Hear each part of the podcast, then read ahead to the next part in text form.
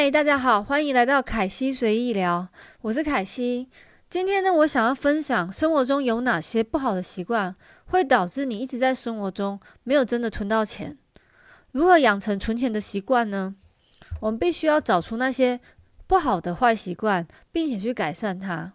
你有没有感觉辛苦工作一个月，终于拿到一个月的薪水，但还没到月底呢？那个薪水可能剩没有几张，或者呢，可能根本不够你花。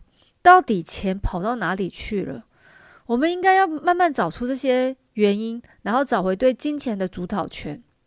你的习惯呢，其实会跟随着时间产生一连串的蝴蝶效应，只是你自己没有发觉而已。到底那些坏习惯要怎么改？今天我会跟大家一一的分享，还有说明。第一点呢，首先呢，要对存钱有一个目标，做什么事情都好，有了目标，有了方向，慢慢往那边前进，就会达到那个目标。所以你要开始学习，除了你学生贷款，还有你房租，还有那些必须要付的账单，扣除掉之后，要学会呢，先把钱付给自己先。而不是把钱付给外面那些百货公司、餐厅、饭店，去帮助那些有钱人越来越有钱，而自己却是越来越穷。例如呢，你设定每个月呢先付给自己四千块钱，一年后户头就会有四万八千块，这不是一个小数字哦。所以呢，你不要小看时间所累积的金钱，所以绝对要先学习如何存钱，然后再花钱。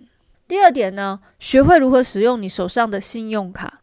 我相信呢，大部分的朋友手上都有信用卡，有时候就是为了方便出门就直接带信用卡。但这种看不到的钱呢，反而花的最多。你没有考虑过你买的东西是否你可以负担得起，无形之中呢，你就是闪灵杀手，开始使用的信用卡的循环利息。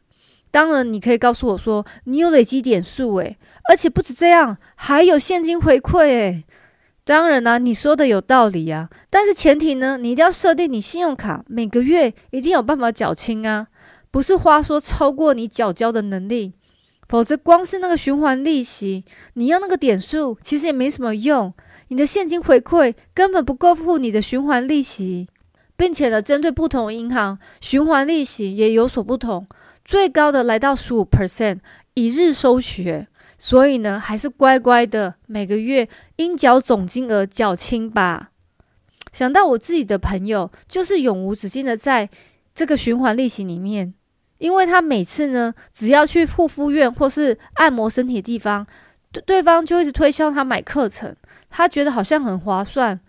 这种人，我真的觉得他需要的是把他的信用卡给减掉，绝对不要欺骗自己。如果你无法克制你的消费能力的话，还是远离信用卡这个朋友。第三点，绝对不要朋友约你就没有办法拒绝。每个人的工作能力、家庭背景其实都不一样。你是不是常觉得很羡慕 IG 或脸书上朋友去吃吃喝喝啊？觉得下次自己也要去参观，也要看看。或者是说，你朋友找你出去玩，你觉得拒绝好像很不上道。我知道，学会说不是一项很高深的艺术。但相信我，我也试过拒绝几次呢。而且如果你愿意，其实也可以跟朋友讲，可以讨论，或许呢可以去一些比较没有那么贵的餐厅吃饭，花少一点钱，但大家还是可以一起出去。不过呢，我觉得当阿宅呢，其实也不是那么的糟糕，在家里看个电视，吃个咸酥鸡，喝奶茶的快乐，我觉得不会输给大餐厅。有时候真的只是一念之间，但是你口袋的钱却守住了。有时候呢，真的只是一念之间的想法，并且呢，你当初如果一开始就立定目标了，就比较有决心坚持住。当你达成的喜悦呢，远远超过你出去吃五星级大餐或者是购物的满足感。当然呢，我不是叫你每次都不要去，在能力范围之下呢，一个月参加一次也是允许的，只要斟酌自己能力。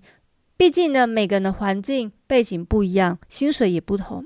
第四点呢，绝对不要去买一些自己根本不需要的产品。在生活中呢，要分清楚，有些是必要，有些只是你想要。不要网络上或是经过一些店家呢，看到一些大特卖呢，或者是说不买会后悔，就忍不住冲进去，就想说哦，这些东西我一会用到的，先买回来，先囤下来，趁打折。可是你下手买了，你才真的会后悔，囤了一堆你暂时用不到的东西，以为自己真的捡到便宜。生活中呢，尽量只买真的必要的东西，想要的东西，真的等你心有余力再来买。这些东西呢，不会长脚跑掉的，你放心。有时候自己买回来东西，看到觉得很好笑，不知道是观赏用或是真的可以拿来用的东西，所以真的买了一些不必要东西，家里反而变成一个仓库了。再，最后一项是养成记录自己消费习惯。如果你记不自己的消费习惯呢，你每个月底可以看看说哪些支出其实是不必要的，可以去删减的，并且呢，可以去看看自己每个月离自己储存的目标是不是越来越近。一方面呢，可以鼓励自己更坚持的走下去。毕竟呢，坏的习惯呢不是一两天养成的，好的习惯却需要很长时间去建立。最后呢，凯西的观点是。以上呢，这些习惯分享不是要大家变成一个一毛不拔的人，或者说每天三餐都吃泡面，两三天才洗一次澡，省水电这种极端的方法去省这些钱，而是真的该花的还是要花，但是要每个月薪水一拿到呢，就开始做好一些分配，并且每个月呢都要固定的存下一笔钱下来，不管一开始定的数字的大或小，最重要是持之以恒。不能等到月底钱都花的差不多，才开始在省钱或带便当，这种恶性循环呢？还有这种花费方式呢？可能要等到你满头白发时候才会顿悟，人生原来是一场空啊！其实呢，不用这么久，等你到三十回头看呢，你会发现你挥一挥衣袖，口袋不带走任何钱财，到时候呢，再感叹逝去的光阴，还不如现在就好好规划。存出你的人生第一笔投资的资金比较实在。其实我们大部分的人呢，没有人一开始就是有钱，除非呢你从小到大就是含那个金汤匙出生的。不然呢，我们一般人呢还是要经过这些过程，才开始累积慢慢属于自己的资金。给自己一点时间和耐心，胜利呢永远是给坚持到最后的人。所以呢，如果你能完成的跑完这趟马拉松旅程的话，相信呢，最后你是带着微笑的人。今天凯西随意聊就到这边结束喽。下次呢，我想想看还有什么可以跟大家闲聊的，再和大家分享。请记得订阅哦，谢谢大家，拜拜。